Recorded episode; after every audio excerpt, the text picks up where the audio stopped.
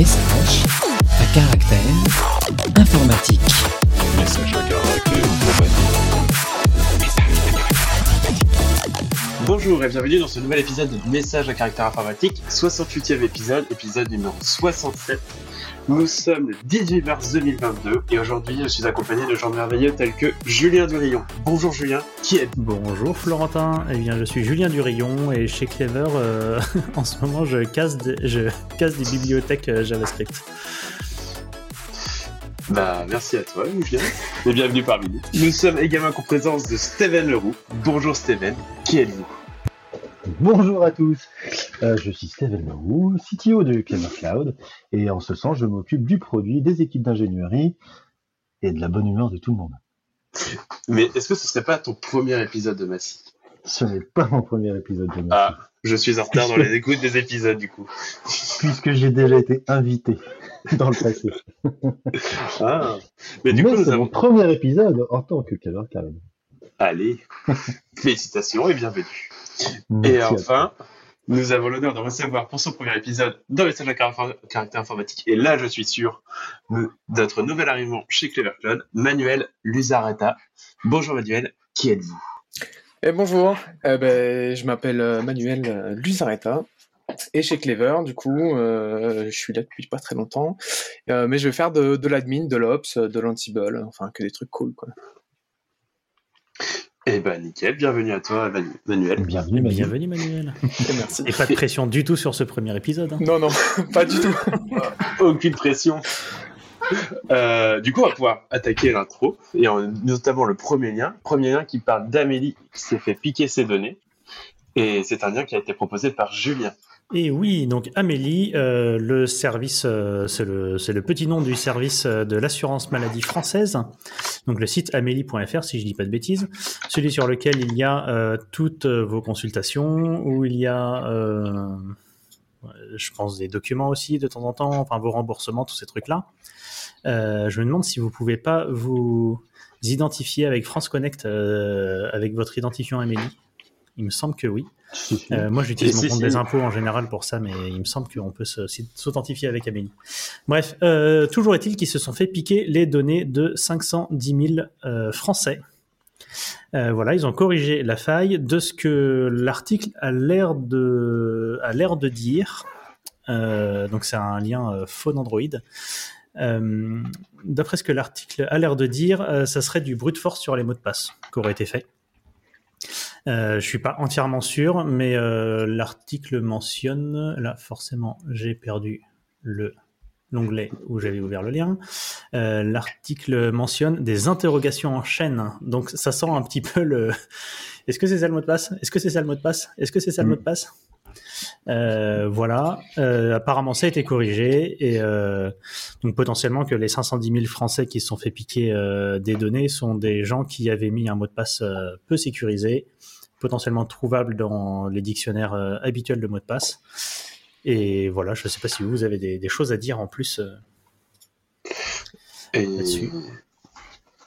et bah, je profite pour souhaiter qu'ils ont sorti bah, les- le, le site web un peu dans le même euh, sous-offre de phishing un petit peu, euh, monespacesanté.fr, je sais pas si ça vous parle, Mm. où ils ont envoyé une grande campagne d'emailing pour euh, pour pour justement déclarer euh, un nouvel endroit pour pouvoir déposer tous les documents euh, les documents de santé et tout et euh, ça a fait du- un bruit quand c'est sorti parce qu'en fait ça a été envoyé par mail sans aucune communication avant et ça faisait bah, justement campagne de phishing pour récupérer les données de via France Connect et tout.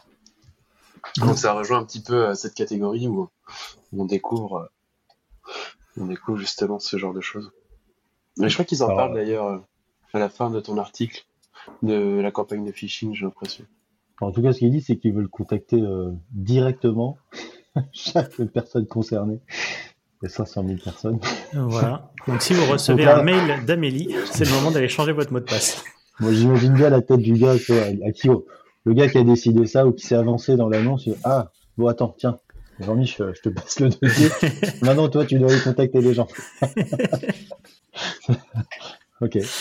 Mais voilà, donc euh, si, enfin, je profite pour dire, je suis pas sûr qu'ils aient de la tout effet sur Amélie, mais euh, c'est le moment de rappeler d'utiliser l'atout effet euh, sur les services que vous utilisez s'il la propose euh, et d'utiliser des services de stockage et chiffrement de mots de passe qui vous, vont vous générer des mots de passe que euh, vous ne connaîtrez pas, mais c'est très bien, parce que ce sera des gros mots de passe sécurisés et euh, c'est plutôt mieux que de mettre euh, bonjour-amélie-2022 comme mot de passe.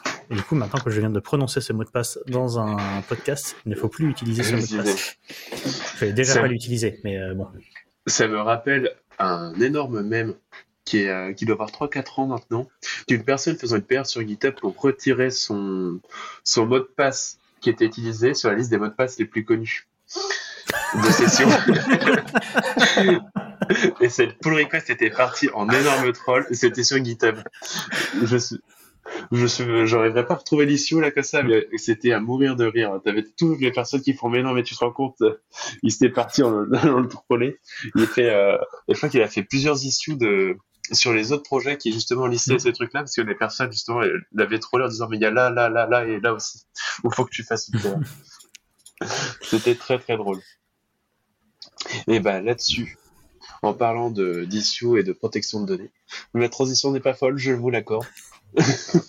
et un autre lien par Judu, Ah oui, qui est un, un organisme de protection du consommateur assigné, Ouais. assigné en justice. C'est ça. euh, donc Meta, hein, le nouveau nom de l'entreprise mère qui possède le site Facebook, le site Instagram et d'autres sites euh, comme ça. Euh, c'est eux WhatsApp, si je dis pas de bêtises maintenant aussi. Aussi, ouais. euh, qui ont été assignés en justice par the Australian Competition and Consumer Commission. Euh, voilà, globalement, ils ont demandé à Meta de faire cesser certaines publicités. Euh, je vous décris juste après euh, quoi ressemblent les publicités.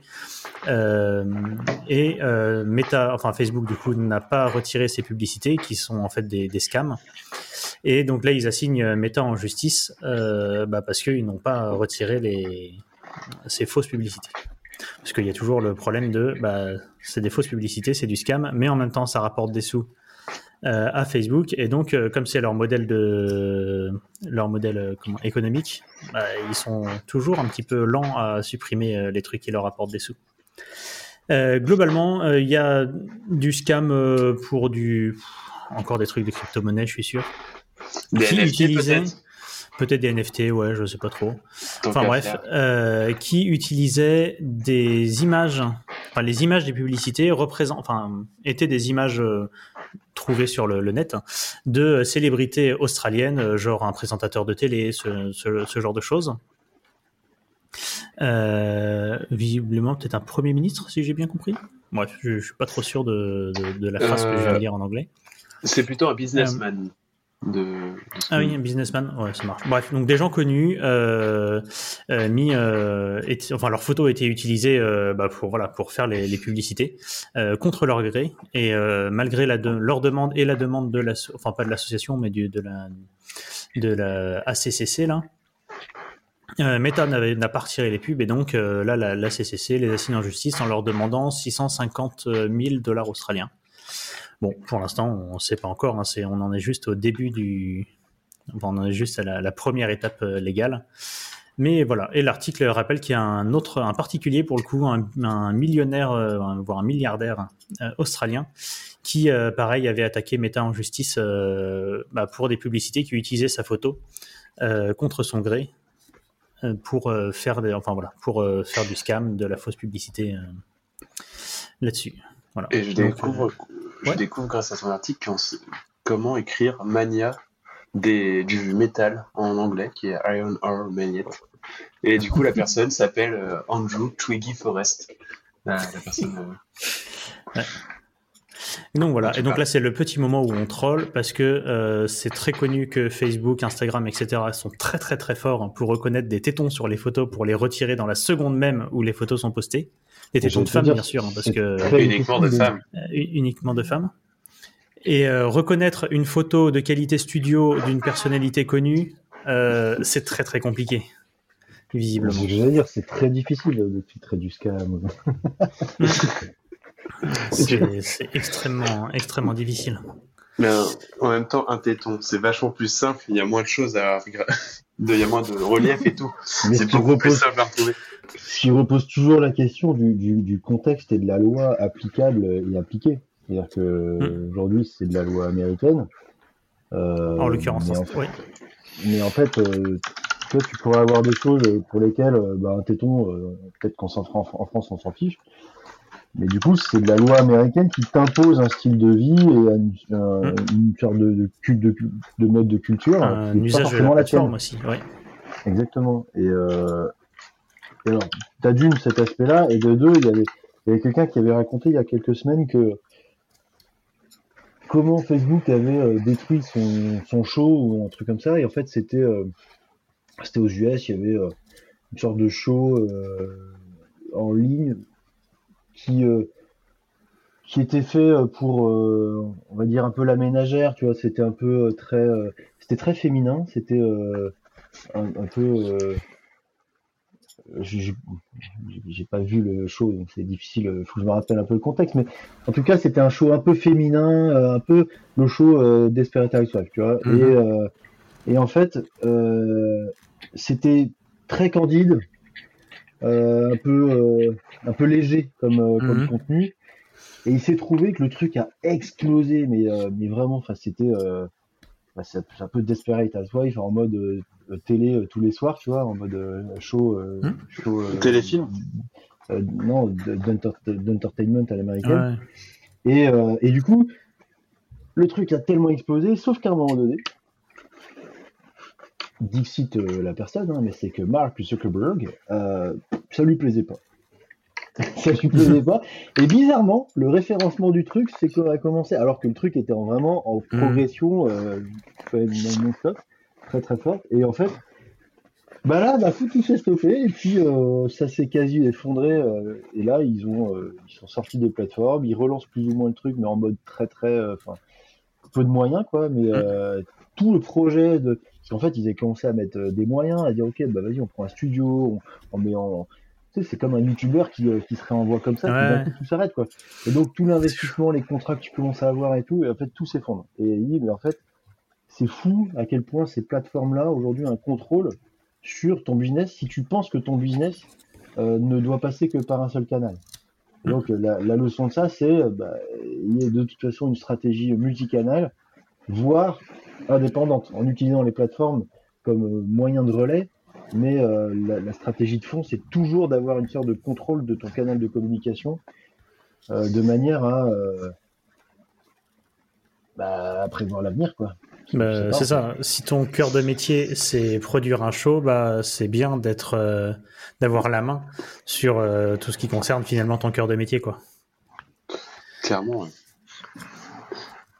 Et euh, je sais, je voulais dire un truc très pertinent là-dessus, mais j'ai complètement oublié pendant le pendant son jeu. Tellement il était pertinent.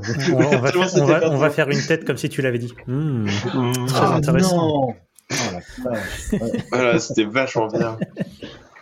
Mais euh, non, je ne sais plus. Tant pis, c'est pas grave. Ça me fait passer euh, au, au lien de- au lien d'après, à moins que euh, Manu, tu as quelque chose à me dire dessus. On mettra un bruit de fond, tu sais. Genre, tu fais, j'ai un truc à dire, on met un bruit, et puis après, on reprend, on fait, ah, Ah C'était génial. Et ah, on n'a pas su. Dites-nous dans les commentaires ce que vous avez pensé de cette différente partie. euh, euh, moi, je suis choqué. Ah non, je me posais la question, euh, du coup, euh, ils poursuivent Meta, ils poursuivent Meta, mais en, aux États-Unis ou, ou en Australie? Parce Alors, que j'imagine le- que ça n'a pas ouais, les mêmes impacts. Le, le ACCC euh, assigne Meta en Australie, il me semble. Et euh, l'autre, euh, le fameux milliardaire là, euh, dont euh, quelque chose Forest, Andrew, là, Forrest. Andrew euh, lui, il a fait les deux, c'est-à-dire qu'il a porté plainte contre Meta. Pour le coup, il a porté plainte plus, enfin, comment dire, Euh, il a porté plainte pour, euh, comment ils appellent, criminal euh, allegations, quoi. Enfin, Ah je oui. pense qu'il est parti plus sur du pénal que sur du, du sur du, comment on appelle ça? Euh, C'est pas public, le mot, c'est? Civil. du civil. Euh, donc il a lancé euh, en Australie une euh, procédure pénale et euh, aux États-Unis il a lancé une euh, procédure euh, civile en parallèle. Parce que bon, le mec a les moyens de le faire, donc autant en profiter. Exactement. Mais euh, mais voilà. Et donc Et euh, voilà. Et par Et exemple, j'ai enfin, retrouvé ouais. ce que je voulais dire. ah vas-y. Et là, je parlais, je, pensais à Lena. Je ne sais pas si ça vous parle. La photo qui est utilisée euh, pour échantillonner en PNG. Oui. Et notamment qui est, euh, qui est très connue parce que c'est une photo de Playboy que, qui est souvent utilisée euh, en traitement de signal pour pouvoir euh, avoir les bonnes couleurs et tout. Et en fait, récemment, je crois que c'est il y a six mois, un an, Lena, justement, la personne qui est derrière la photo, qui a maintenant, euh, je crois que c'est 80 balais, a justement porté plainte, ou du moins a fait un recours pour enlever sa photo de je ne sais plus où. Parce qu'elle en avait marre justement de- d'être considérée comme la première, euh, la première personne euh, là-dessus. Le problème, c'est que vu que sa photo a plus de 50 ans, elle est tombée dans le domaine public et du coup, c'est un peu compliqué. Ouais, et puis un petit effet Streisand aussi, c'est que Oui, en plus. bah, Lena, Lena JPEG, quand tu veux te dire je vais enlever ma photo, euh, Oui, oui, c'est JPEG, Ah, pas. PNG d'ailleurs. elle, elle a, elle a tourné quoi. Bah, c'est ça. Je parle de la photo. On ne sait pas pour les deux. Mais du coup, récemment, elle a, elle a reposé, Oui, justement, avec la même. euh, Mais c'est ça, elle a, elle a quelque chose comme Ouais. 80 ans. Elle a reposé dans la même pose que, euh, que, que, que ce, ce poster de Playboy. Là. Ouais, Euh, mais c'est là où elle, elle abuse. Du coup, elle en joue quoi. C'est ça. Enfin, c'est- C'est non, c'est- c'est- on parle du gars de Nirvana, euh, Julie Eh bien, exactement, on peut en parler. Ouais. gars. Non, mais tu vois, c'est c'est le gars Alors. Nirvana. euh, Vas-y, j'ai dû peut-être, mais c'est le gars qui a posé tous les ans. Il a refait la même photo, euh, Nevermind, dans la piscine, tout ça.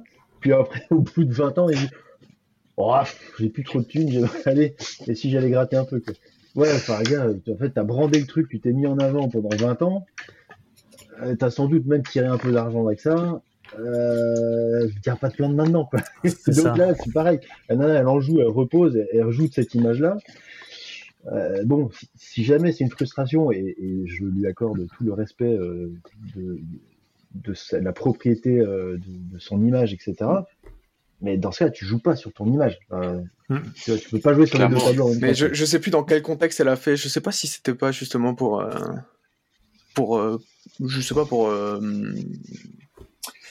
euh, comment on appelle ça? Euh, Ouais, pour protester euh, contre, euh, contre cette situation. Mais après, effectivement, euh, il y a un effet Streisand qui est, qui est pas. qui est pas négligé euh, dans ce cas-là, effectivement, ça sert à rien de reposer parce que finalement tu alimentes toujours l'histoire. Euh, euh, si vous écoutez cet épisode au bureau, ne tapez pas lena.jpeg dans votre moteur de recherche d'images. C'était ma question.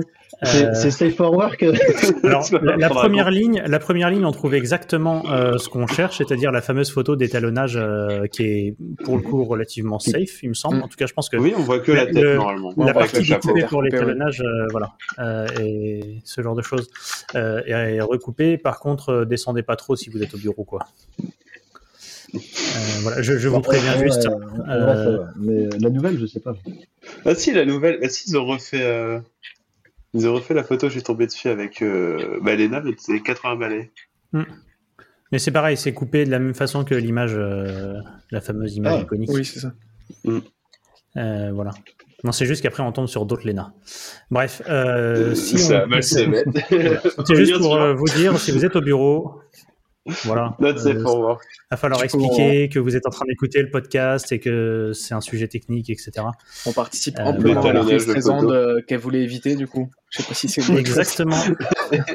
Ah, ok, j'ai trouvé la photo. Ah ouais, mais en vrai, euh, Mais du coup, l'an- l'ancienne est mieux quand même. Ah Ouais, oui, En fait, elle, a quand même bricolé le truc vite fait avec un chapeau de paille euh, pas bien formé. oui, non, je pensais que c'était vraiment tu sais, le même décor, euh, tout bien, tout. Mais non, Ah, c'est quand même euh, un fond uni derrière. euh. Et euh, si on continue comme ça, elle va- elle risque de porter plainte après nous. Contre nous. On sera pas contre nous, Ouais. on serait pas dans la merde. Comme OVH Ah. Code versus Microsoft, dont Steven va nous parler à l'instant.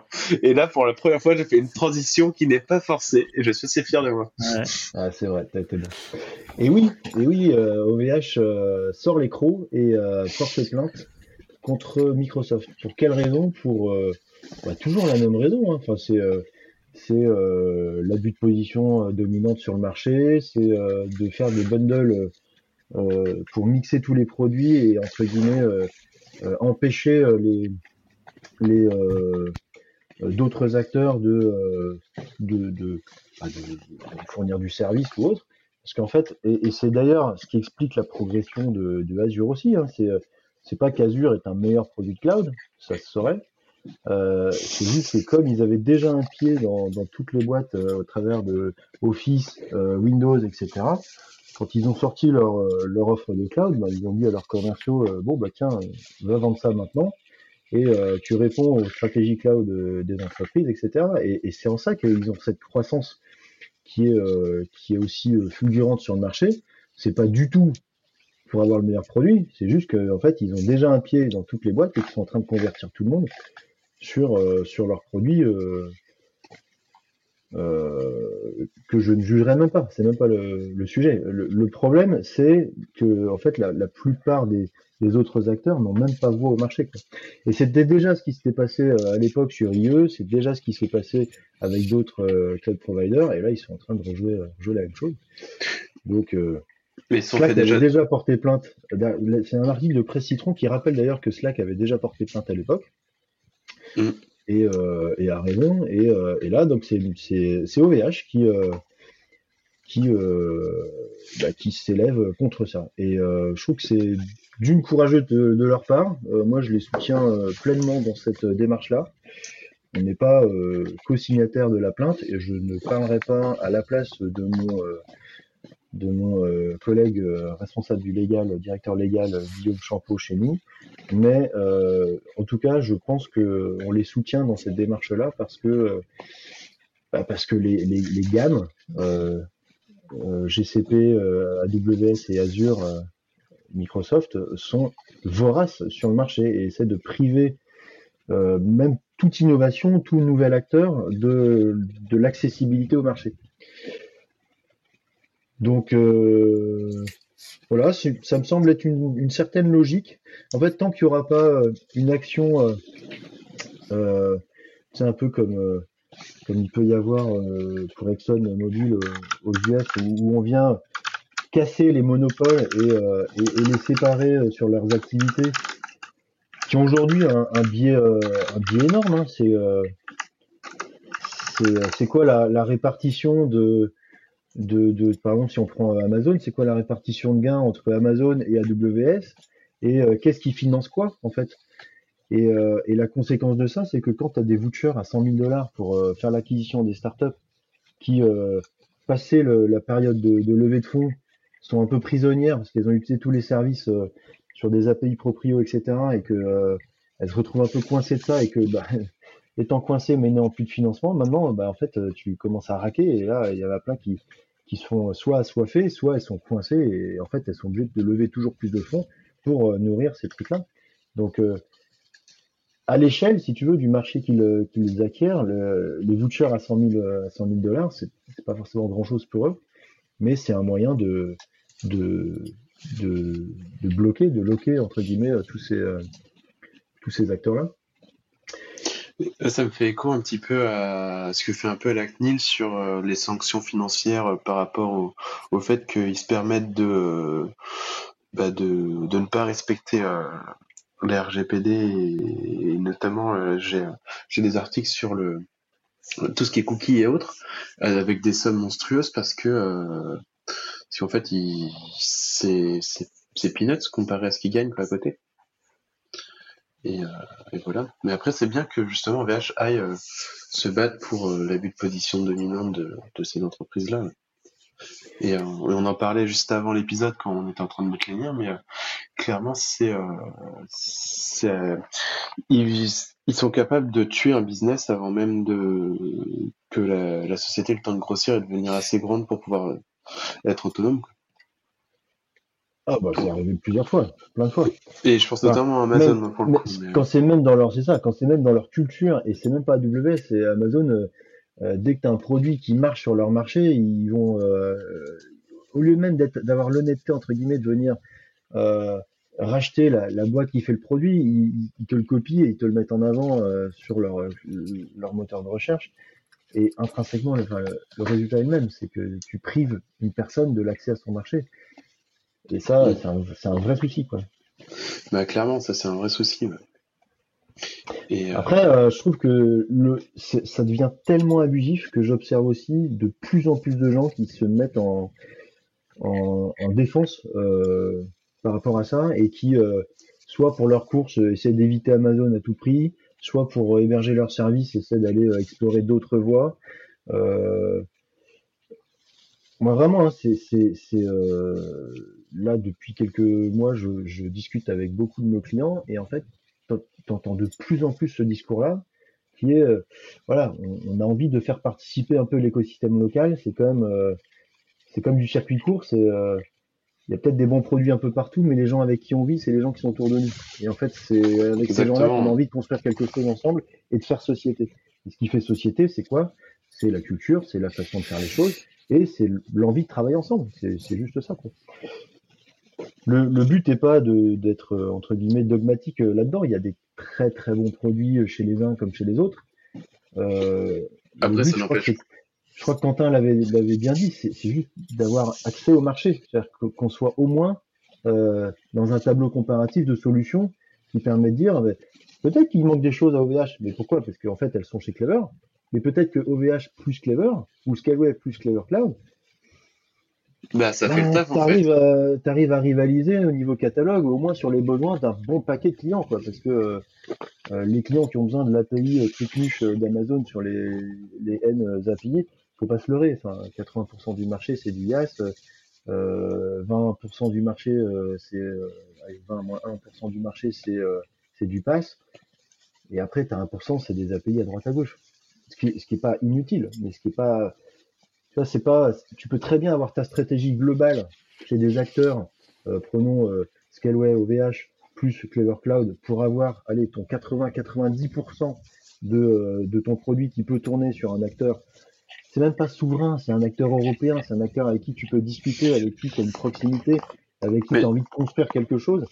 Et pour les 5% restants, tu peux très bien utiliser tes API avec un truc à, à côté. quoi. C'est pas, c'est pas très... Clairement. Clairement, ouais. Et ça me fait penser à, justement, à- on l'a pas mis dans les liens de mémoire, mais à Intel, justement, qui est en train d'investir en France, justement, pour pouvoir, pouvoir euh, produire euh, européen. Ah ouais, alors je sais pas si vous avez vu cette news-là, mais l'investissement de ouf. Euh, ils arrivent quand même avec, euh, je crois, c'est 33 milliards, euh, ce qui est très très bien. En fait, ce qu'il faut voir derrière, c'est que Intel là est en train de, de se diviser en deux boîtes. C'est qu'il y a vraiment la boîte qui fait le CPU, qui fait euh, bah, la gamme de CPU. Donc c'est Ce enfin, qu'on connaît tous. pas CPU. Il y a Intel en solution euh, produit qui fait des CPU, du stockage, euh, euh, du GPU euh, bientôt qui doit arriver si on les reçoit un jour. Euh, qui fait voilà des accélérateurs qui voilà c'est c'est la, la boîte qui fait les solutions Intel qu'on connaît en tant qu'acheteur donc c'est plutôt le marché euh, Hardware, pour le coup. on, on va dire B2C, mais le C étant euh, quand même des, des gens qui achètent du produit euh, des fois entreprises. Et il y a vraiment un autre marché sur lequel ils sont en train de se positionner, qui est le marché aujourd'hui détenu par TSMC, et qui est l'activité fondeur. Et en fait, historiquement, Intel était son propre fondeur. C'est un des seuls qui est resté son propre fondeur. AMD était, avait lâché cette activité-là quand c'était un peu la crise chez eux, ils s'étaient dit, bon, on se focalise sur ce qu'on sait faire et l'aspect fondeur, en fait, le truc, c'est que ça te, ça te demande des investissements énormes, euh, à la fois pour avoir un truc à l'état de l'art, mais si en plus tu veux te maintenir, c'est de la recherche permanente euh, qui, qui te demande euh, beaucoup, beaucoup de fonds. Quoi. Et du coup, euh, TSMC a, a, a, quelque part récupéré tout le marché. Euh, euh, Aujourd'hui, il reste peut-être IBM en partie. Euh, je crois qu'IBM doit être son propre fondeur sur certains produits. Il y a TSMC qui fait euh, la planète globalement. Tout ce qui est plus Apple, plus, plus ah Samsung peut-être qu'ils sont fondeurs aussi. Sam, je crois que Samsung ils ont leur propre leur propre entreprise. Ouais, peut-être. Mais en gros, il n'y a, y a, y a, pas tant que ça de fondeurs, et même AMD, euh, qui a un très beau succès aujourd'hui, et qui, euh, qui crée des bons trucs. Hein. Enfin, tu vois, ils ont des bons produits AMD, mais, euh, mais ils sont pas fondeurs, ce qui est pas grave. Euh, parfois, il n'y a pas forcément besoin. Mais du coup, Intel se repositionne pour en fait avoir une plateforme et être fondeur, et du coup pouvoir euh, servir d'autres boîtes. Et en fait, Intel pourrait très bien euh, bosser, par exemple, avec Apple demain, qui aurait une stratégie, certains CPU chez TSMC, certains chez euh, chez, chez AMD euh, chez non chez Intel et euh, et donc voilà, et bah, du coup, il y aura peut-être des CPU euh, Clever un jour. Et, euh, et du coup, on aura le choix du fondeur qui nous les fera. En tout cas, on, on bosse beaucoup aujourd'hui avec des gens qui nous font des designs. Euh, Et du coup, pour dire des noms, mais euh, est-ce que ce serait pas les CCPU du coup? Allez, voilà. tu veux remplacer, le CPU, là c'est chaud. Mais en tout cas, ils, arrivent sur le marché, Intel, ils arrivent avec des, des ambitions qui sont quand même euh, pas mauvaises. hein. Enfin, j'ai lu, euh, j'ai lu qu'ils attaquaient le 2, euh, le 2 nanomètres. Ça commence à faire mal. Euh, on va commencer à parler Angstrom à un moment donné. Ça.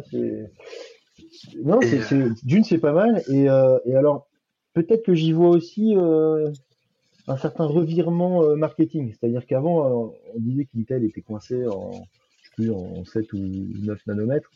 Mais en fait, euh, un nanomètre Intel, c'était pas un nanomètre TSMC non plus. Donc, si ça se trouve, ils ont commencé à dire, puisque le marketing social entre guillemets c'est le nanomètre bah allons sur le marketing et en fait tu prends tu grossis le trait et puis tu sur ce qui t'arrange et puis, euh, voilà. Effectivement. Et en parlant de features et, et autres, on peut enchaîner sur le lien de Cloudflare et de leur WAF qu'ils ont sorti. Euh, du coup, le lien que j'ai proposé, qui a été retrouvé sur Twitter, euh, le, sur leur Twitter officiel, euh, qui, où ils publient les blog posts et tout. Et, euh, et du coup, là, ils ont sorti l'offre de WAF pour tout le monde, avec euh, par défaut, elle est euh, active dans toutes les nouvelles zones que vous créez gratuitement. Et euh, ça, c'est intéressant de, le souligner. Euh, ils expliquent aussi que par défaut, il est configuré pour euh, les euh, failles récentes qu'on a eues, donc le for shell, notamment pour détecter les patterns potentiellement de requêtes et autres. Est-ce que tu peux, excuse-moi de te couper, mais rappeler ce que c'est qu'un WAF hein, pour commencer? Ah oui, bien sûr. Un WAF, c'est... je, sais, je sais plus ce que c'est le W. Je laisse les si web, web. Web. Application Firewall. Voilà. Et euh, c'est justement c'est un firewall qu'on met devant un site web, un peu comme un proxy, euh, un peu comme un proxy, un varnish ou autre. Sauf que son travail c'est pas de faire du cache ou autre, c'est de euh, justement filtrer euh, les requêtes que peut faire l'utilisateur et notamment les utilisateurs un peu malveillants comme des robots euh, malicieux qui chercheraient des failles de sécurité, comment euh, se reconnecter euh, à, certains trucs, d'où le fait qu'il soit paramétré pour les CVE qui sont sortis récemment, donc Log4Shell. Il y avait une autre faille qui est Shell Shock aussi. Je la connais moins celle-là parce que j'ai pas trop suivi. Et notamment aussi pour parce que le web est, est fait de beaucoup de sites WordPress pour euh, WordPress notamment. parce qu'il est WP-admin et, et autres. Bien connu des, euh, des personnes qui essayent de hacker les sites web. Et, euh, Shell Shock, c'était un, une, une faille bash, mais alors j'étais en train de, dire, c'est- de me dire c'est vieux, effectivement, en 2014. Mm.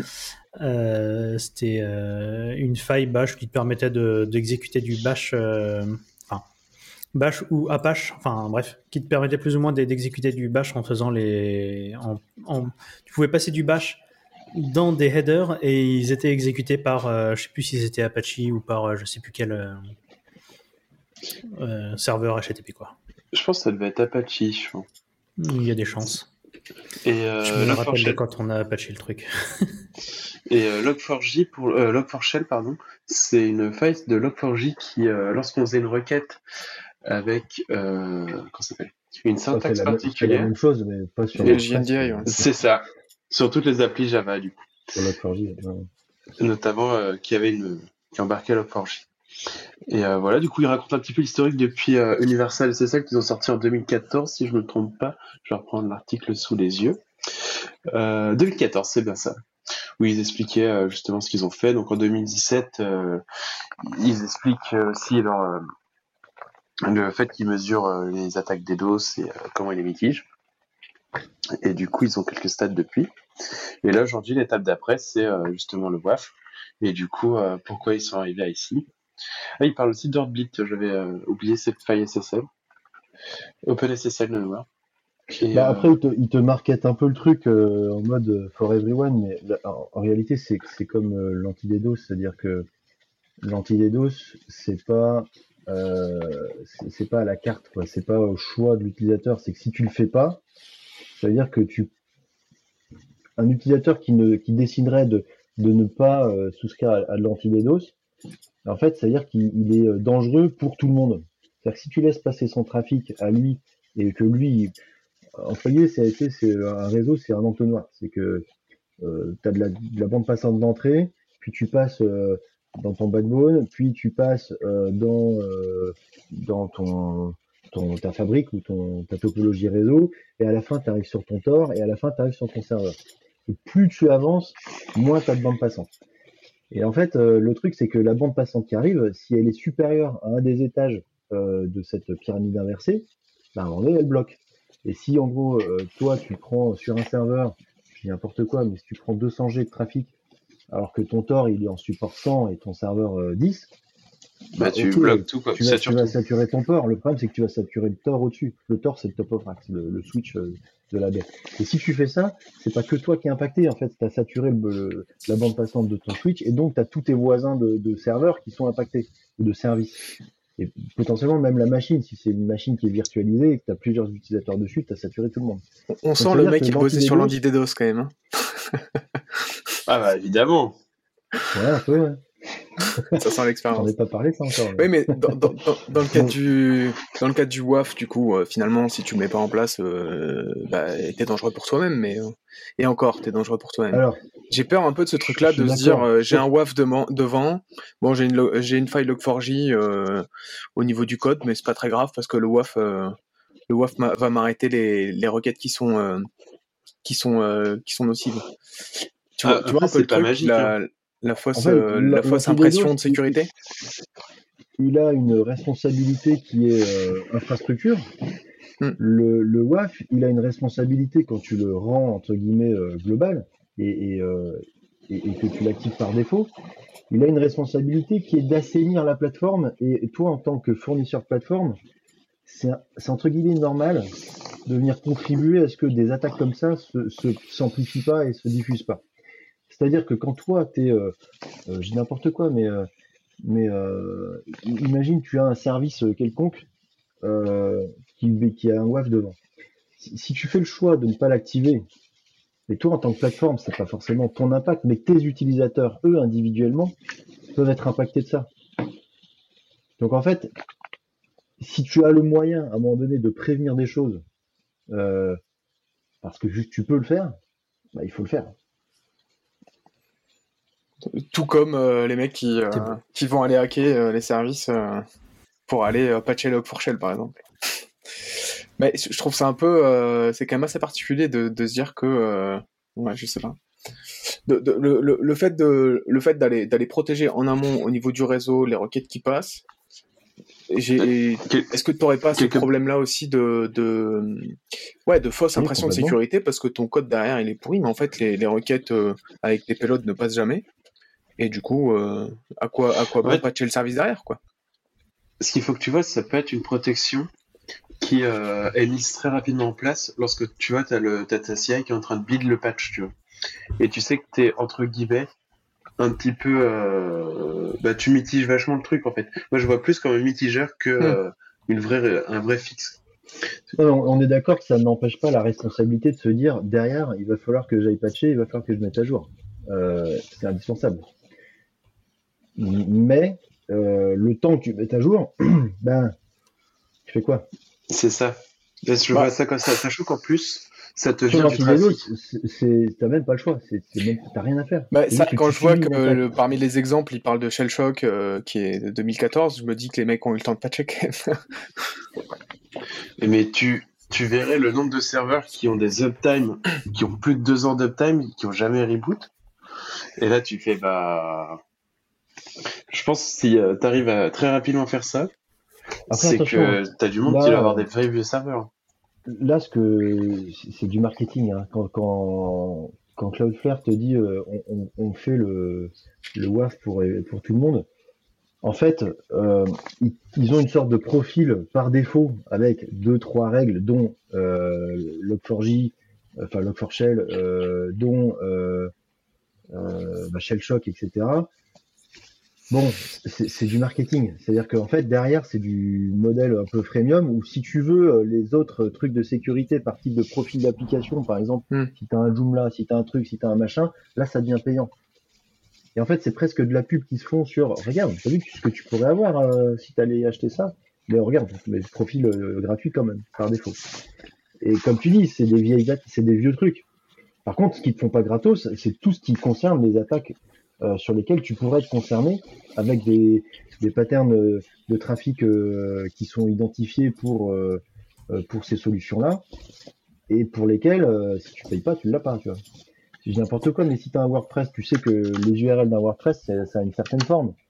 Ce que tu vois dans les, dans les attaques de niveau 7, des fois, c'est des gens qui, avant de te faire du ransomware, te font du DOS web, c'est-à-dire qu'ils te, te floudent de, de, contenu en te disant euh, paye machin, euh, et c'est ça, c'est même c'est la requête hein, qui t'envoie ça, c'est paye euh, sur cet compte si tu veux ne plus recevoir euh, ce genre de, de requête. Et tu reçois ça euh, en, flou de permanent, qui sature ton site web, tu vas voir tes logs et tu dis où tu vois ça, et tu dis ah ouais d'accord. Et du coup, si tu, euh, si tu sais euh, te dire quel est le, le pattern d'utilisation que tu as de ton appli et dire que les flux comme ça ne passent pas, bon, bah, tu as résolu un peu le truc. Mais ça, c'est payant. Ah oui, d'accord. Ils sont forts. Ils sont Exactement. très très forts. Ah oui, ils sont, très- ils, ils sont très bons. Après, euh, ce qu'ils font là, euh, on est en train de le faire dans Sodo. Hein. Euh, ce qu'ils ce qu'ils utilisent pour faire ce truc-là, c'est un, un mécanisme de filtre avec du euh, wire filter qui va te donner une syntaxe à la euh, Wireshark euh, pour, euh, pour, filtrer, euh, pour filtrer des choses. Et nous, sur Sodu, c'est des choses qu'on est en train de faire, de pouvoir justement avoir un moteur de, de filtrage dans un contexte utilisateur et lui donner la main pour, euh, pour venir euh, euh, faire des choses. Donc, Exactement, ouais. on, on s'est fait un peu doubler, mais bon, j'ai un peu plus de moyens. Mais on arrive et on va, on va être capable de fournir un peu la même chose. Exactement. Et euh, ça fait suite sur Suzu au fait que du coup le but c'est d'intégrer des, euh, des modules Wasm et notamment des, euh, des modules Wasm comme euh, lib redirection IO qui justement fournit après en plus de ces trucs-là de WAF et tout, de quoi? Du routage supplémentaire. Je serais pas en train de teaser la roadmap là, Florent. Elle est publique. La roadmap est publique. Si jamais vous voulez euh, aller voir, on a, on a passé un, on a passé un peu de temps à tout trier, les issues et tout, pour pouvoir les, euh, les mettre dans des milestones et tout. Donc, euh, si vous voulez aller voir, n'hésitez pas. C'est sur GitHub, euh, Clever Class Sozu. Ah non, c'est Sozu Proxy et Sozu. Il y a deux, il y a deux GitHub. Mais, euh, mais je pense qu'on va faire un merge des deux, euh, histoire de, de, comment ça s'appelle, de rendre ça plus visible. Euh, voilà. Et euh, qu'est-ce que je te dire? Oui, du coup, on est arrivé à la partie euh, roadmap et machin. Enfin, ro- roadmap machin. Roadmap, release et tout, avec le petit milestone de Sozo. Et euh, on s'est dit que cette, cette fois-ci, euh, dans cet épisode, on allait faire une petite partie release. Parce que j'avais pas mal de liens qui sont passés. Et, euh, notamment, en ce moment, je sais pas si vous avez suivi un petit peu l'environnement Linux, il y a Genome 42 qui va bientôt sortir, et là qui est sorti en release candidate, release candidate, la première. Et euh, c'est avec un lien de 925 Linux qui, euh, que j'ai proposé, et notamment qui permet euh, de vous euh, d'aller creuser un peu plus loin pour ceux que ça intéresse, et notamment qui apporte pas mal de choses. Donc dans Genome 42, il faut savoir qu'ils ont ils ont ajouté bah, toutes les applications qui sont citées sur apps.genome.org normalement devraient ou le sont déjà passées sur euh,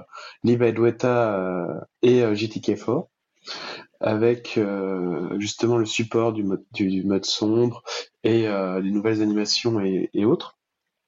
Sachant qu'ils ont fait un énorme travail sur euh, Genome 42 sur euh, l'amélioration des perfs sur Wayland et euh, via Mutter. Et vous allez voir, c'est c'est hyper hyper impressionnant. Ils arrivent à gagner à gagner en fluidité, notamment dans toutes les animations et tout. C'est assez dingue. Je vous invite à, à aller tester via GNOME Noxies. Euh, Bah, mais euh, que sur euh, Wayland ou sur Xorg aussi? Sur X- euh, pour moi, j'ai suivi que sur Wayland. Non, mais X, pas- c'est mort, de toute façon. Le futur, c'est Wayland. Ouais, sauf qu'il faudrait que Ouais, oui, là, marche, pas encore arrivé euh, complètement non plus, quoi. On est vraiment le cul entre deux chaises, là, quand même. Bah oui. Ça fait quelques en fait, années que on je suis sur Wayland euh, sans problème. hein. Non, mais oui, bien sûr, euh, si tu euh, veux pas faire de partage d'écran, de, si tu veux pas. euh, J'ai du partage d'écran, messieurs. Ouais, ouais, il y a plein de trucs en. Sur Discord. Bon, d'accord.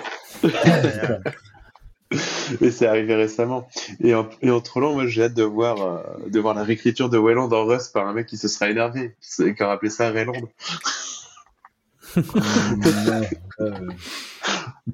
Mais, euh, mais du coup, voilà, donc ouais, euh, Genome 42 qui est censé sortir à la fin du mois, il me semble.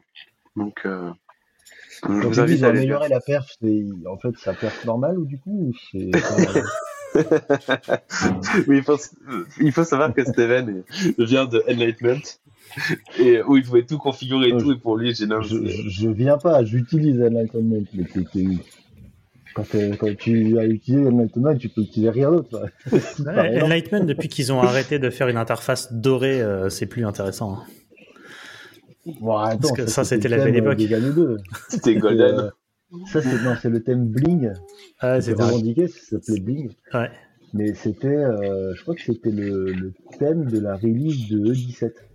Ouais. Mais là, on est à 22, tu vois, ou 20 23 même. 24 peut-être, attends. Moi, ce que j'attends, c'est que tu tu t'énerves violemment sur Exerbo et que tu packages Enlightenment. Que Et là, là, je, je suis rage surtout. En fait, euh, Et du coup, euh, je- pour- mais ce que j'ai, alors pour l'histoire, j'ai compilé Enlightenment pour Exer, pour euh, pour Exerbo, donc je, je l'ai, mais, mais il faut le back en mode soft parce que il- j'ai un problème d'OpenGL, je sais pas quoi, et je- j'ai essayé d'aller réparer ce truc-là, tu vois. donc, euh. Par contre, c'est la qualité d'Enlightenment, c'est que quand il faut euh, euh, fallback en software, il sait faire. Ça, c'est coule pas lamentablement comme euh, d'autres trucs. Ah, mais as-tu testé Genome avec un pilote Nvidia et branché un, un écran avec un, Non, un non, port USB type C? Bah, J'ai jamais réussi parce que mon, crash, mon laptop crash. de mettre un, un Nvidia sur un laptop euh... ah, Moi, je Ah. prends du Intel avec du driver Intel euh, en, en Mm. graphique, il n'y a rien qui marche mieux. Euh, Après, je suis pas un gamer. donc, après, c'est. euh, Et pour n'est pas là non la... pour la petite histoire, d'ailleurs, tu parlais de lib Adwaita. Oui, Et euh, en fait, pour l'histoire, Adwaita, depuis euh, quelques versions de Genome, c'est le nom du thème par Ouais. défaut de Genome Shell. Et le, le thème de toutes les applications euh, GTK3 euh, de, de base, quoi. Donc voilà, c'est le, le thème officiel Genome Shell. Ils en ont un autre chez Ubuntu, mais celui qui est officiel géré par Genome s'appelle Adwaita. Et quand ils ont réécrit, euh, enfin quand ils ont fait GTK 4, euh, qui, est donc arrivé dans Genome 41 et puis tout ça a été amélioré dans Genome 42. Euh, ils ont réécrit une bibliothèque qui s'appelait lib handy, euh, qui est un peu la- qui était la lib de, tout ce qui était un peu visuel, qui va gérer aussi tout ce qui est en- enfin handicap, enfin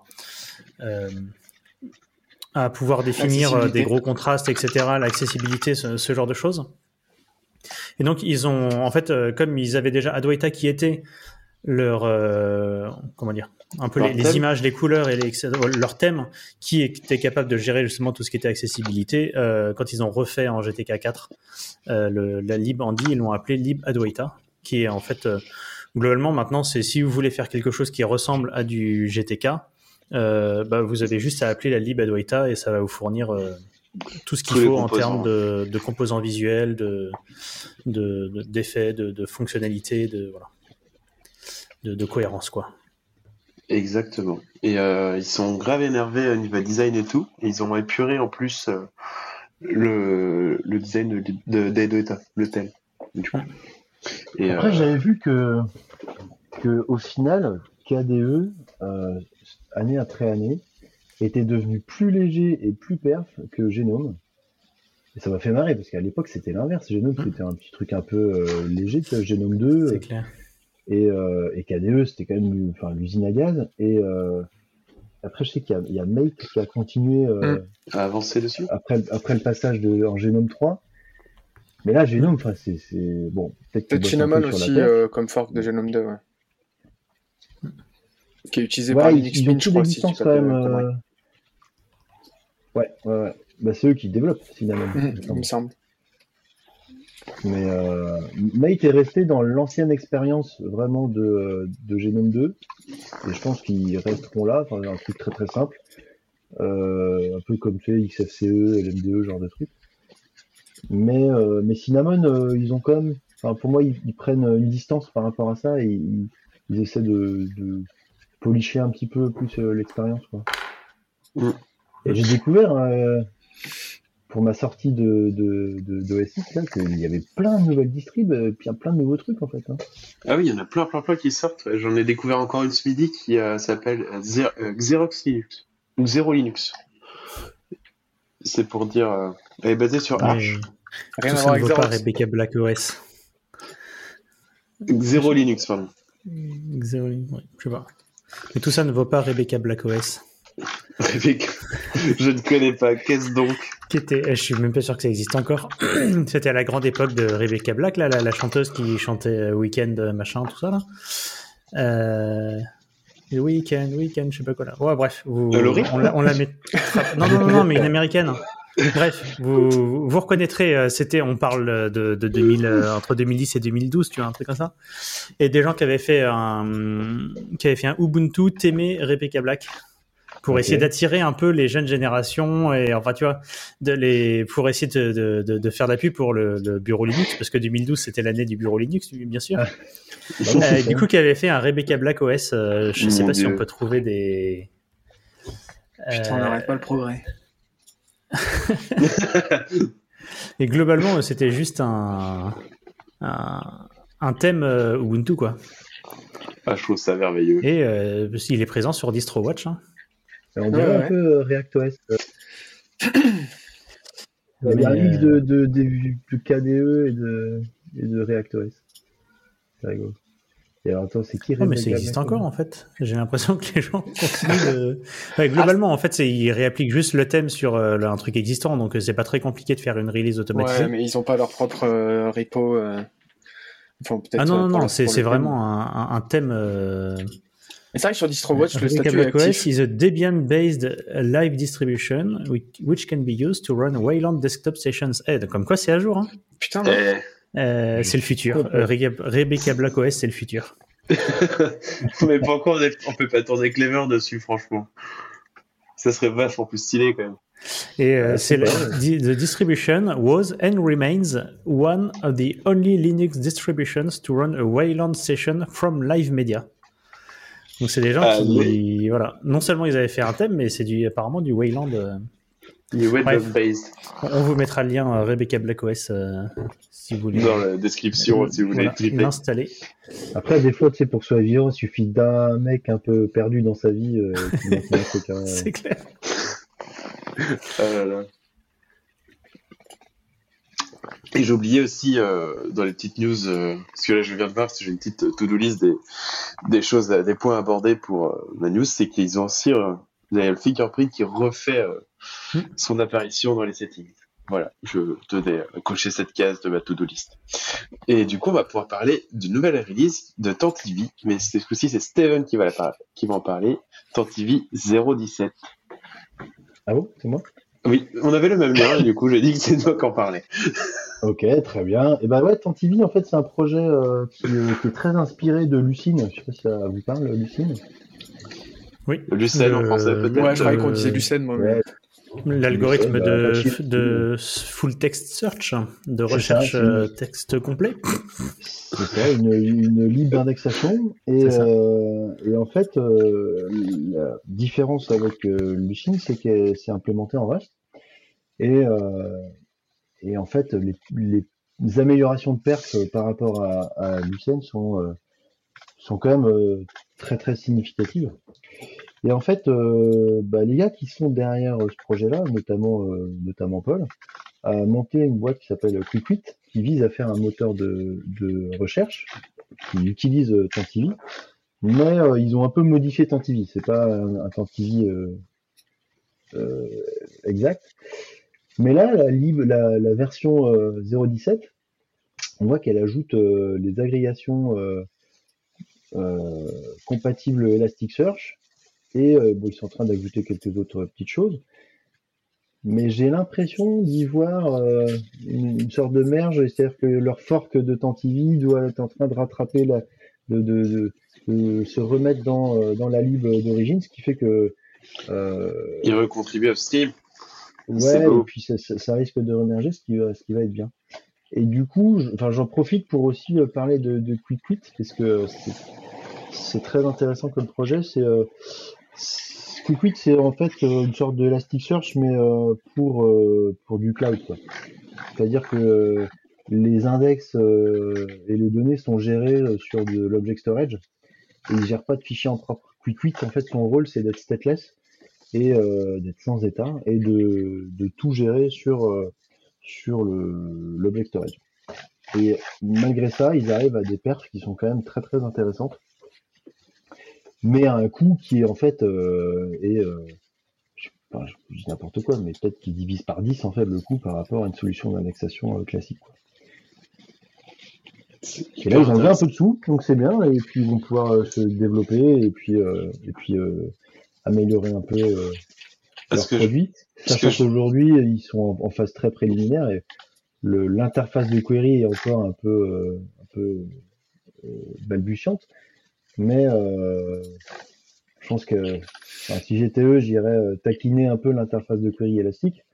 fait c'est ce que- qu'ils ont commencé à faire pour le coup, hein, parce que justement ils expliquent qu'ils ont euh, la même API d'agrégation que celle d'Elasticsearch. Donc quelque part, euh, Bah ça ouais c'est pour ça qu'ils sont en train de le mettre dans Tantivy je pense c'est que à la fin ils vont pouvoir utiliser euh, Tantivy pour exprimer des, des requêtes compatibles élastiques. Le but je pense c'est pas d'être euh, un clone d'élastique c'est euh, même au niveau query c'est- c'est d'a- d'avoir un niveau de compatibilité suffisant pour que les gens qui l'utilisent puissent euh, à minima s'y retrouver sur des, des cas d'usage un peu un peu simples je pense mais ce qui donne déjà des premiers euh, des premiers cas d'usage intéressants pour, pour QuickQuit.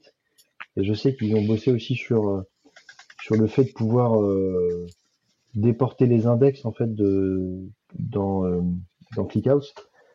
Parce que ClickHouse c'est pas, euh, pas méga méga euh, très très bon sur euh, ces, ces index secondaires. Et en fait, du coup, tu peux utiliser QuickQuit en index secondaire d'une table ClickHouse ouais, c'est pas mal. ça. un coût euh, du coup assez intéressant puisque euh, c'est juste de l'objet euh, de l'object storage que tu stockes. Et Non, dans- c'est vraiment intéressant. C'est très c'est très très euh, enfin très en avance de phase. Hein. C'est euh, ils sont encore en train de, de construire la plateforme. et Il y a, y a plein plein de choses qui euh, qu'ils ont identifiées sur lesquelles ils sont en train de bosser. Mais mais ça va quand même permettre à terme d'avoir des services d'indexation qui sont quand même très très efficaces d'un point de vue ratio euh, coût perf. Ouais, clairement, ouais. Et après, moi, la feature que j'adore dans leur blog post qui est mise en avant vraiment, avec un énorme titre, c'est le badge Tantivy que tu peux mettre sur ton Redmi. Ils ont un titre gigantesque pour ça. Je trouve ça génial. Oh voilà, je tenais à le dire. Et euh, du coup, pour continuer la petite euh, suite de release, alors là, c'est la release 373 de, de Trino. Et Pour savoir, ils font pas des, euh, des releases qui suivent et ils ont des versions qui incrémentent, et ça venait de Presto à la base. Et, euh, et du coup, en fait, dans cette release, ils ont ajouté pas mal de, choses qui, euh, qui sont notamment des, euh, des choses assez intéressantes, donc notamment au niveau des connecteurs.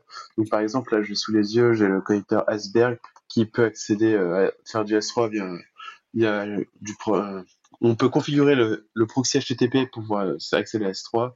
Plein de petites choses comme ça, mais des features qui ont, dont on a eu besoin, euh, je avec Flavor, pour le coup, j'ai dû implémenter, qui sont pas hyper simples euh, à mettre en place la première fois. Donc on débarque un peu dans le sujet.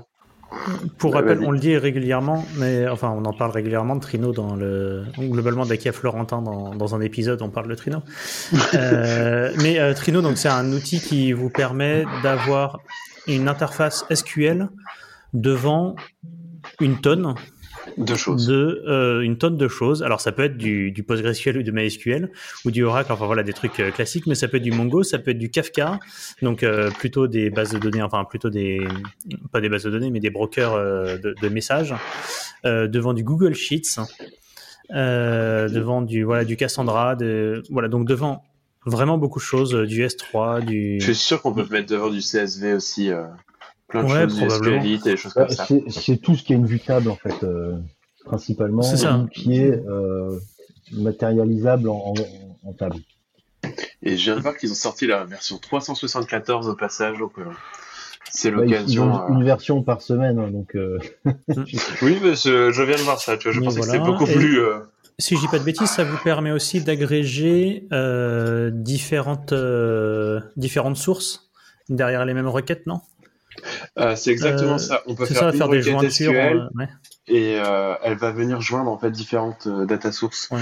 Donc elle peut aller query dans du MongoDB, dans du PG à côté et ressortir bah, le tout dans une seule Mm. requête.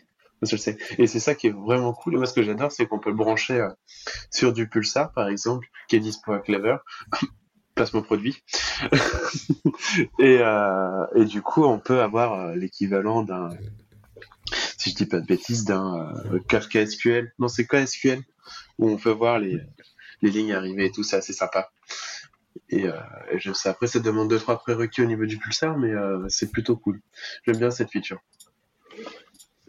ouais, c'est ce qu'on appelle la query fédération.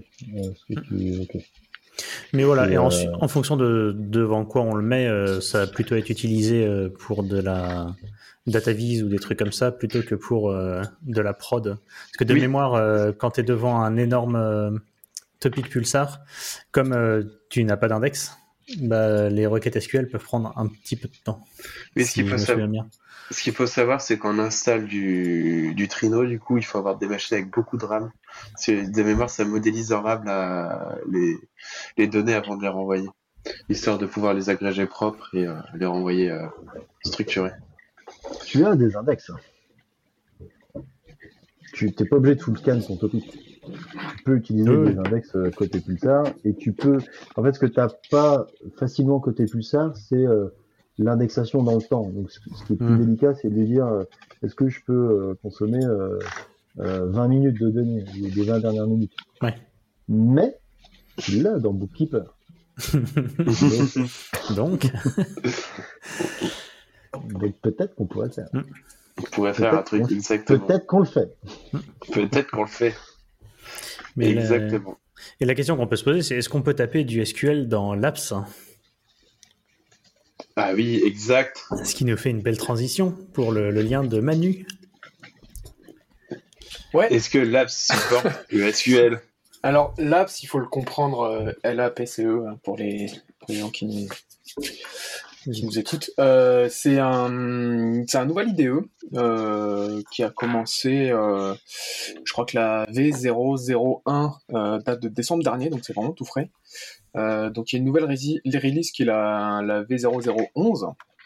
Euh, donc en pré-alpha, c'est encore tout, tout récent L'idée de l'app, c'est que c'est un nouvel IDE qui est créé en Rust, donc plutôt optimisé pour pour la perf, hein, pour euh, charger rapidement. Euh, contrairement à votre VS Code euh, blindé d'extensions qui met euh, 15 secondes à se charger. Bon, l'avantage, c'est que étant en pré-alpha, il a une extension pour l'instant. Enfin pour faire du Rust. Quoi. Mais je pense que c'est un, projet qui peut être intéressant à suivre.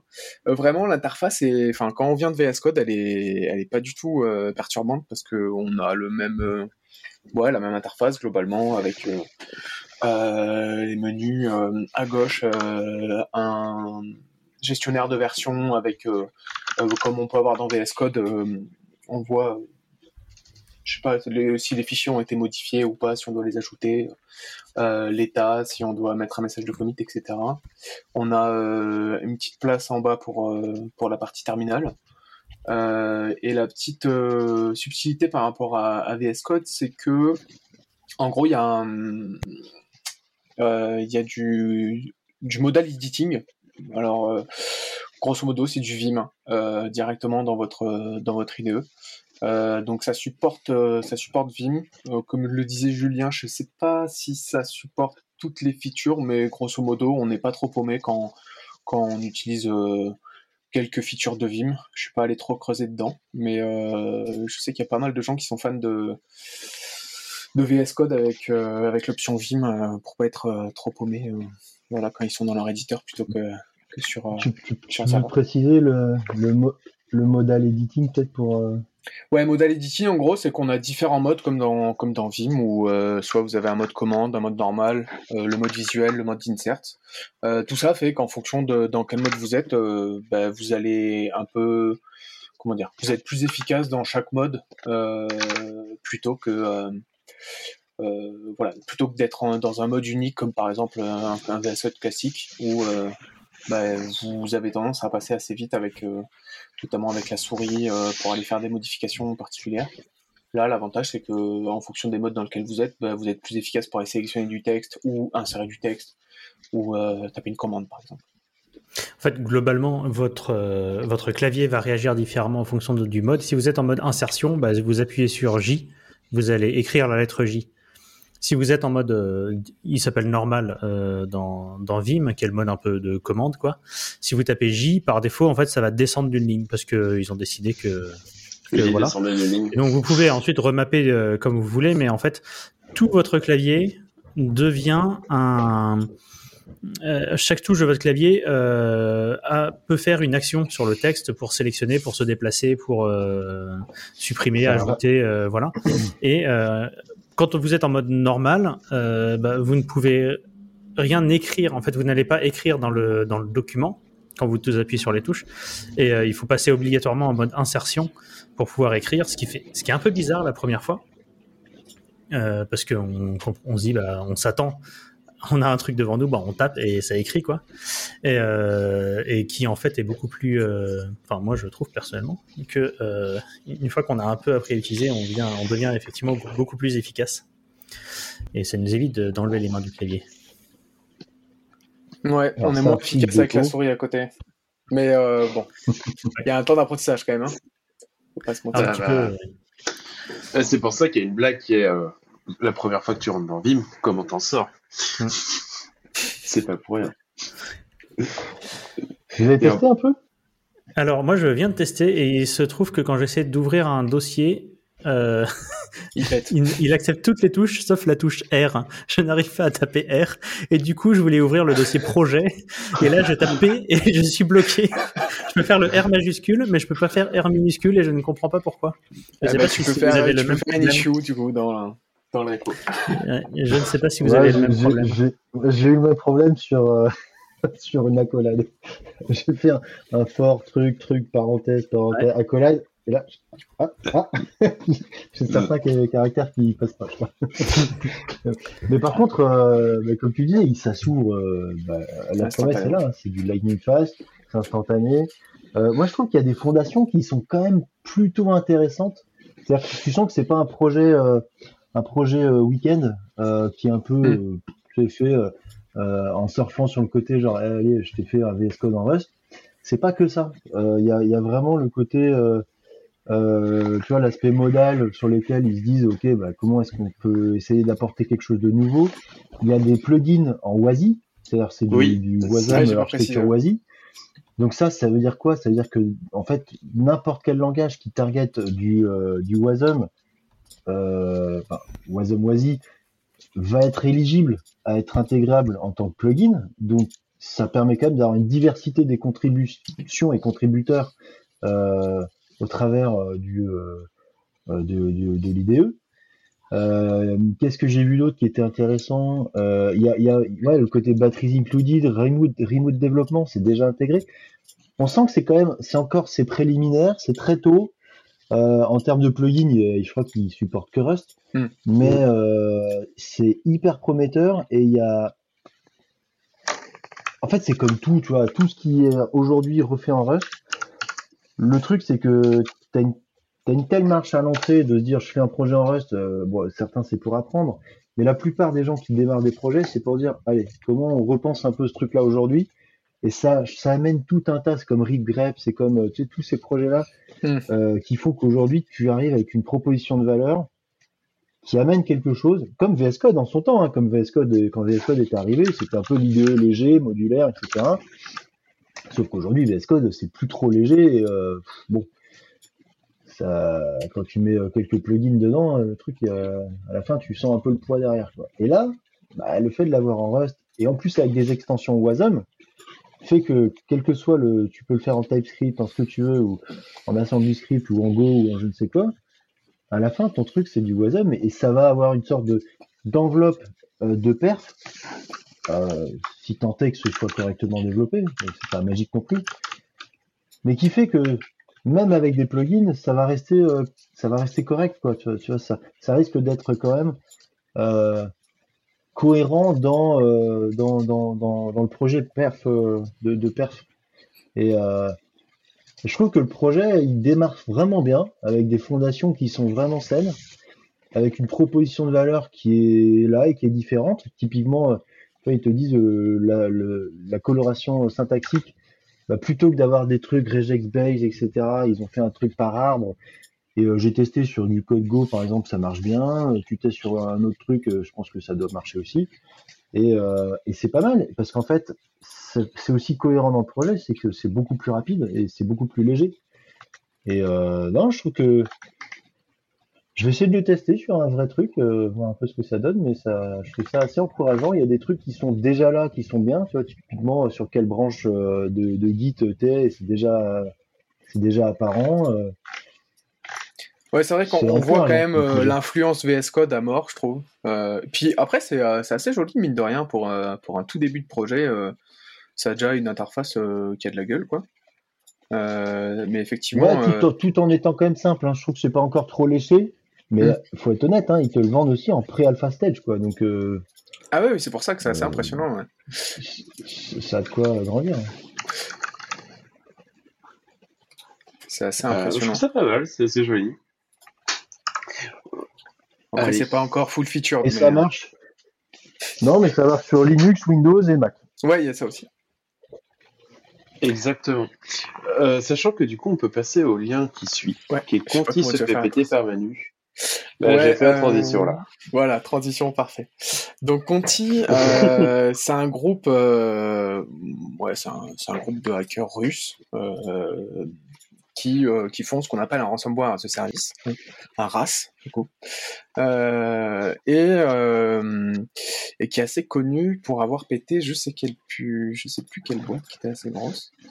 Mais voilà, en gros, ce qui s'est passé, c'est qu'ils ont des partenaires dans qui utilisent leur service de ransomware, et dont un partenaire ukrainien qui, le jour où Conti a déclaré son soutien à l'invasion ukrainienne par la Russie, a décidé du coup de leaker euh, bah, près de 400 fichiers de, l'organisation, euh, ce qui est du pain béni pour énormément notamment de, chercheurs. euh, de chercheurs en cybersécurité.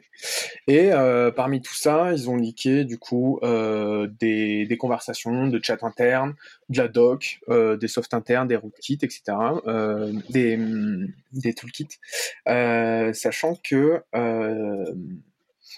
euh, sachant que du coup, euh, il y a des gens qui se sont amusés à aller regarder un petit peu euh, ce qu'il y avait dedans pour, savoir bah, comment ça fonctionnait un groupe de hackers russes et est-ce que ça a gagné assez bien. Et en fait, ce, qui, se rend compte, donc là c'est un, lien du, Washington, Post, donc plutôt, voilà, plutôt euh, presse généraliste, on va dire.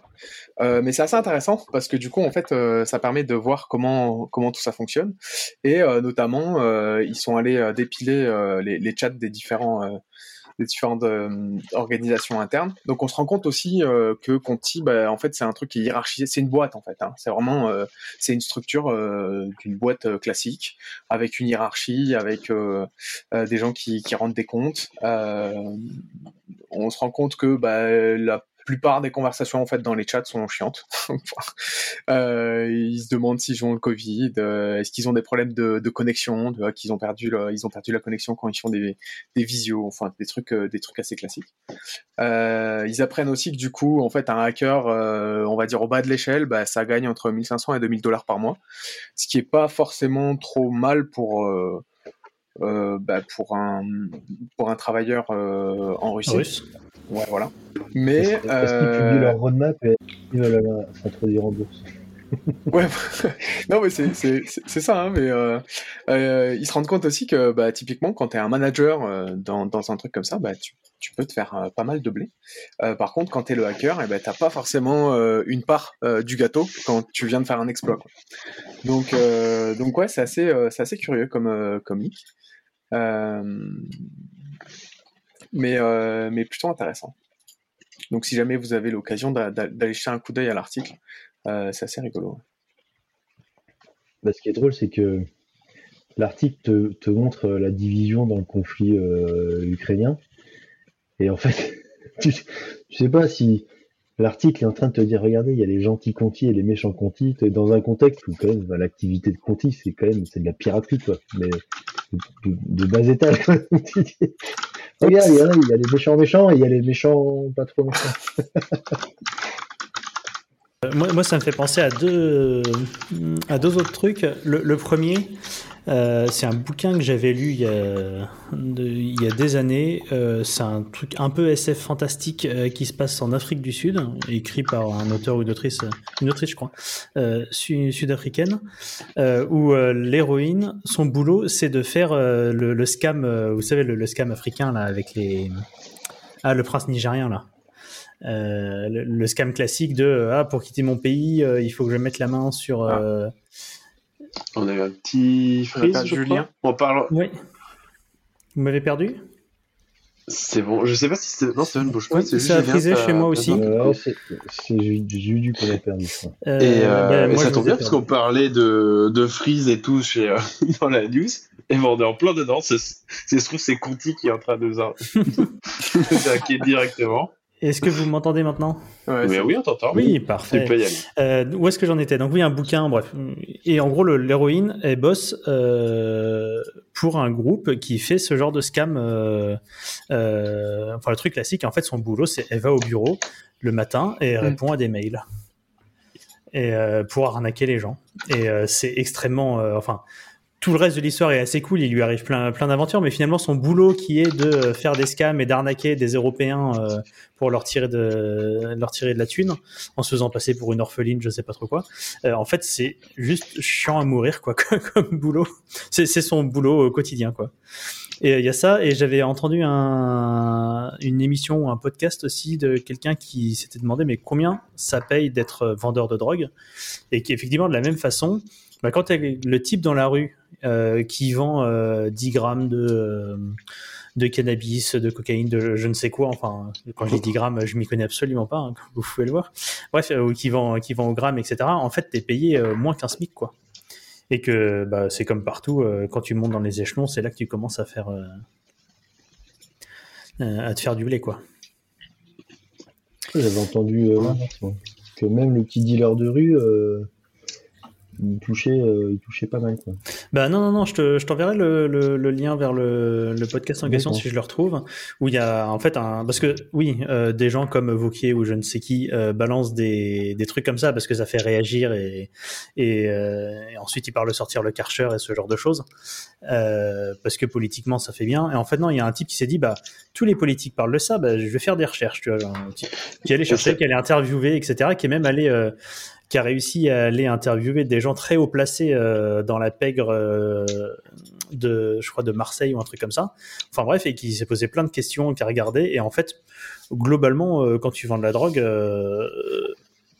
tu touches le SMIC, quoi. Enfin, quand tu, vois, quand t'es le, le petit vendeur du coin dans, de l'organisation, bah, tu touches pas énorme. À la fin, tu vois, enfin, potentiellement tu vends beaucoup en chiffre d'affaires, mais ton bénéfice et toi ton salaire entre guillemets à la fin, bah c'est le SMIC. Ce qui me fait penser que au podcast Défense de filmer, c'est peut-être celui-là dont tu as tiré ça, parce que je me souviens d'un. Hmm, d'un. Ouais. justement de plusieurs euh, podcasts, ça, ce sont des, ça dure à peu près une demi-heure, une heure, je crois, le- l'épisode. Et euh, justement, t'as pas de caméra. Et euh, ils, ils font des interviews de personnes dans le même style pour, euh, bah, pour savoir un petit peu pourquoi, bah, pourquoi en fait ils sont arrivés là et tout. Euh, ils, expliquent la démarche, ils essayent de comprendre et tout. Il y a sur plein de sujets divers et variés. Donc t'avais euh, justement la criminalité, t'avais, euh, euh, il y avait quoi encore? Les, trucs en prison, comment ça se passait et tout. Et c'est hyper intéressant de découvrir ces euh, sous un point de vue qui n'est pas politique, qui n'est pas politisé et qui a pour but juste de, faire comprendre et de découvrir. En fait. Et voilà. Donc c'est Défense de filmer si ça vous intéresse, le nom du podcast. Moi, c'était pas ce podcast-là, mais c'était un type qui parlait du résultat de ses recherches et du bouquin qu'il avait dû écrire ou je ne sais quoi. Euh, Un gars qui dit qu'il amasse de l'argent, mais là-dessus, il en parle qu'un tout petit peu. C'est les notaires, en fait, non du Ouais, c'est ça. Mais en plus, c'était marrant parce que euh, le, le type racontait que euh, quand tu vends de la drogue, comme tu es de base dans quelque chose de très secret, euh, bah, c'est très intéressant parfois de gonfler ton chiffre d'affaires ou ton bénéfice. C'est-à-dire que quand tu te fais arrêter, bah, en fait, as plutôt intérêt à ce que dans les infos, tu te fasses arrêter, euh, on a trouvé 100 000 euros en petite coupure sur lui, plutôt que on a trouvé 200 euros en petite coupure sur lui. Donc parfois, quand ils, quand ils se font arrêter et qu'ils passent devant le juge, eh bien, euh, ils disent euh, ah non mais moi euh, je me fais euh, tant euh, par semaine etc parce que ils savent que ça va être publié et ils savent que du coup ils vont avoir euh, plus de cred par rapport au- à leurs euh, concurrents etc. Enfin, il y a, il y a aussi des, des jeux comme ça, et ce qui fait que le, le type racontait que c'était très compliqué de Ah, savoir de- combien il gagne exactement. euh, parce que euh, bah, comme c'est quelque chose d'un peu secret, il faut réussir à trouver la personne qui va te donner la vraie, euh, Le vrai chiffre. le, le- le vrai chiffre, hein. parce qu'ils ont aussi parfois intérêt quand ils se font arrêter à gonfler un petit peu pour pour faire bien devant les copains quoi. Ouais, c'est ça. Plus, plus, plus t'es gros criminel, mieux c'est. Enfin, quitte à aller en tôle, euh, Autant Bah, c'est ça, en voilà. euh, ouais, ouais, Euh, vrai. en plus, si, si tu si tu donnes l'impression que tu pèses dans le game, tu te fais peut-être moins embêter en tôle. Enfin ça, ça j'en sais rien, tu vois, mais Ouais, Mais, ou euh, potentiellement tu te fais d'autres contacts mentaux ouais, aussi. c'est du ça. coup. T'as plus d'opportunités. Mais je sais, je sais plus de qui. euh, on- je me souviens qu'on avait déjà parlé d'un sujet comme ça, pas dans Massy, mais euh, du de personnes qui euh, étaient que les dealers justement dans la rue étaient meilleurs vendeurs que les vendeurs euh, dans le magasin ou meilleurs businessmen, entrepreneurs. Et je sais plus d'où était sorti ce sujet, mais on avait discuté pendant longtemps là-dessus parce qu'effectivement les euh, mais je crois que c'est Elon Musk qui a sorti ça, qui sortait Ouais. que justement euh, euh, un, un dealer était un meilleur entrepreneur qu'un entrepreneur aujourd'hui, parce que justement il a, il a potentiellement euh, bah, un business à gérer, des gens à gérer, dû euh, aller débaucher des trucs, des, des fournisseurs et autres, chose que potentiellement l'entrepreneur aujourd'hui il débarque, euh, il débarque, il sait pas quoi. Et, euh, et voilà. Mais il me semble que ça vient d'Elon Musk cette histoire-là. Je me... Enfin, tu compares un dealer de 10 ans d'expérience avec un entrepreneur de un jour d'expérience ou... Non, oui, bah, La comparaison est un peu. Euh, un peu le- un peu éloigné. Je me souviens plus exactement, Ouais. ça fait euh, ça fait un petit moment qu'on avait parlé de ça. Et, euh, et du coup, en parlant de, de choses un petit peu euh, complètement différentes, je vais essayer d'aller sur le caption du parti animaliste qui, euh, que Julien nous a proposé, pas euh, C'est politique. ouais, c'est ça. Puisqu'on parlait euh, politique, euh, donc le parti animaliste qui est globalement un parti politique euh, qui défend les droits des animaux. Euh, alors je connais pas leur programme par cœur, euh, mais euh, globalement ils considèrent que les animaux devraient avoir les mêmes droits que les humains. Euh, C'est-à-dire que bah, si tu tues un chien, bah, tu devrais aller en prison. Tot. Je vous le fais. T'es pas en train de faire. J'ai entendu, euh, j'ai un copain, ça lui est arrivé. De quoi? Non, je connais pas bien, mais par contre, j'étais sur le site du truc.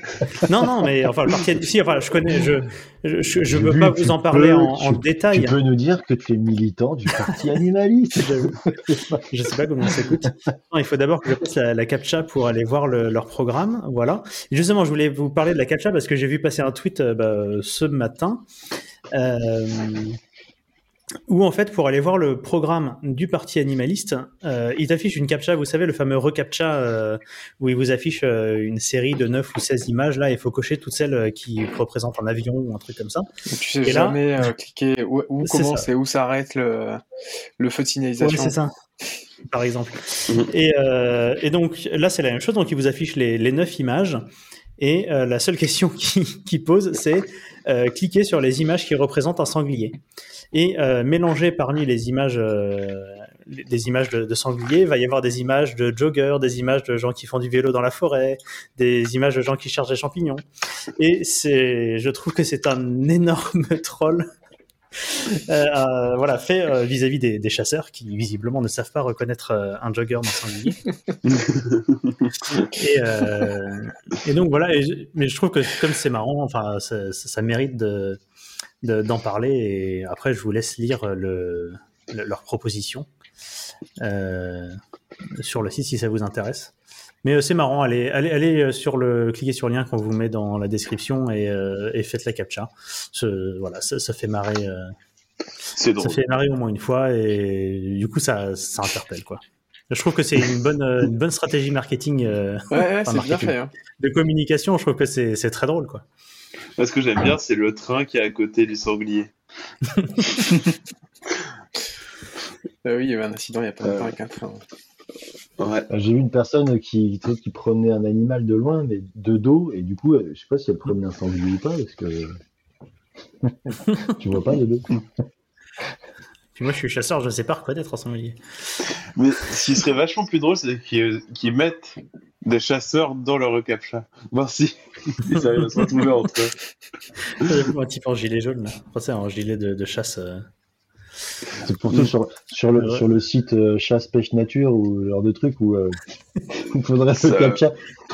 Euh, trouver un animal et puis tu sais tu mets des chasseurs ou des, ou des gens et en fait tu mets aucun animal et les mecs ils tirent sur des bagnoles mais tu sais il faudrait faire du captcha où tu sélectionnes pas le tu sais tu mets- quand tu cliques ça fait un impact de balle tu vois une photo globale et tu tires là schlac. ah non Non. tu n'as pas eu un animal Mon dieu. Ah, ça me fait tellement penser aux inconnus. euh, Qu'est-ce qui fait la différence entre un bon et un mauvais chasseur Hmm. Mon dieu. C'est tellement bien. Et en parlant des inconnus et de, de YouTube, potentiellement vous pouvez retrouver cette vidéo. On va pouvoir aller sur la musique. Quelle est la différence entre une bonne et une mauvaise musique? Et c'est ça. Et la différence entre une bonne et une mauvaise musique. Euh, je crois que quelqu'un a un dé parmi nous, un dé de 20. J'ai un dé. Et on a décidé du- que comme c'était le. Vas-y. Euh, Euh, comme tu veux. On, a, on avait décidé, euh, comme dit Julien, de, de, de faire de 1 à 20 Manu, vu que c'est son premier Voilà. épisode. Alors, et nous, bah, on est en je- 21, 22, 23, 24. je lance le dé chaud. 20. J'ai fait numéro. 9. Ah bah tiens, ça tombe sur Manu Oh, trop qui bien. va nous présenter sa musique. Eh ben, j'espère que ça sera une bonne euh, musique, du coup. Euh, je sais pas quelle est la différence entre une bonne et une mauvaise musique, mais. Mais euh, Ah, ouais, alors, j'ai choisi, j'ai choisi du coup euh, un truc qui s'appelle euh, Celtica Pipes Rocks, euh, qui est un groupe, euh, qui est un groupe allemand, euh, qui grosso modo euh, fait de la cornemuse euh, et de la guitare électrique. Euh, c'est assez rigolo parce que j'aime bien avoir des sons sans voix euh, quand je fais, euh, quand je taffe ou, euh, quand je fais un peu de code. Euh, et c'est plutôt cool. Euh, ça met une plutôt, euh, plutôt bonne ambiance. mais, euh, mais voilà, c'est strict- strictement instrumental. Et j'ai développé au cours des, des derniers mois une passion pour la cornemuse euh, qui m'a qui m'a pas encore lâché. voilà, voilà. Il faut que tu viennes. Est-ce que tu t'y es mis? C'est ça. Non, pas encore, mais du coup j'ai acheté un, un flutio il y a il y a six mois, ça prend moins de place. Et euh, je commence à je commence à essayer de faire euh, deux trois trucs au flutio. Et euh, est-ce que la cornemuse, c'est comme la bombarde? C'est un des seuls instruments où il n'y a pas besoin de micro et, et de haut-parleur, tellement ça fait de, de bordel quand on, dit, Ah, ça peut on joue. Ouais. Ça peut envoyer. Bah là, justement, sur scène, il y a un live de Celtica Pipe Rocks, euh, Pipes Rock, euh, qui. Ils ont pas de micro, effectivement.